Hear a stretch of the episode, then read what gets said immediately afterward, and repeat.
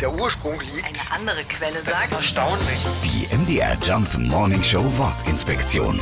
Maibaum. Die Tradition der Maibäume geht bis ins Mittelalter zurück. Die bunt geschmückten Bäume auf den Dorfplätzen sind Symbole für das Leben und die Fruchtbarkeit. Wahrscheinlich kannten schon die alten Germanen solche Bäume. In der Form, wie wir sie heute kennen, gibt es die Maibäume seit dem 16. Jahrhundert. Ein hoher Stamm mit grüner Spitze und einem Kranz ganz oben dran. Rund um den Maibaum gibt es fast unendlich viele Traditionen, die sich zum Teil sogar von Dorf zu Dorf unterscheiden. Eins dürfte aber überall gleich sein. Wenn der Baum aufgestellt wird, dann wird ein großes Fest gefeiert. In manchen Gegenden bleibt er dann bis zu einem Monat oder sogar bis in den Herbst rein stehen. Die MDR Jump Morning Show Wortinspektion. Jeden Morgen um 6.20 Uhr und 8.20 Uhr und jederzeit in der ARD Audiothek.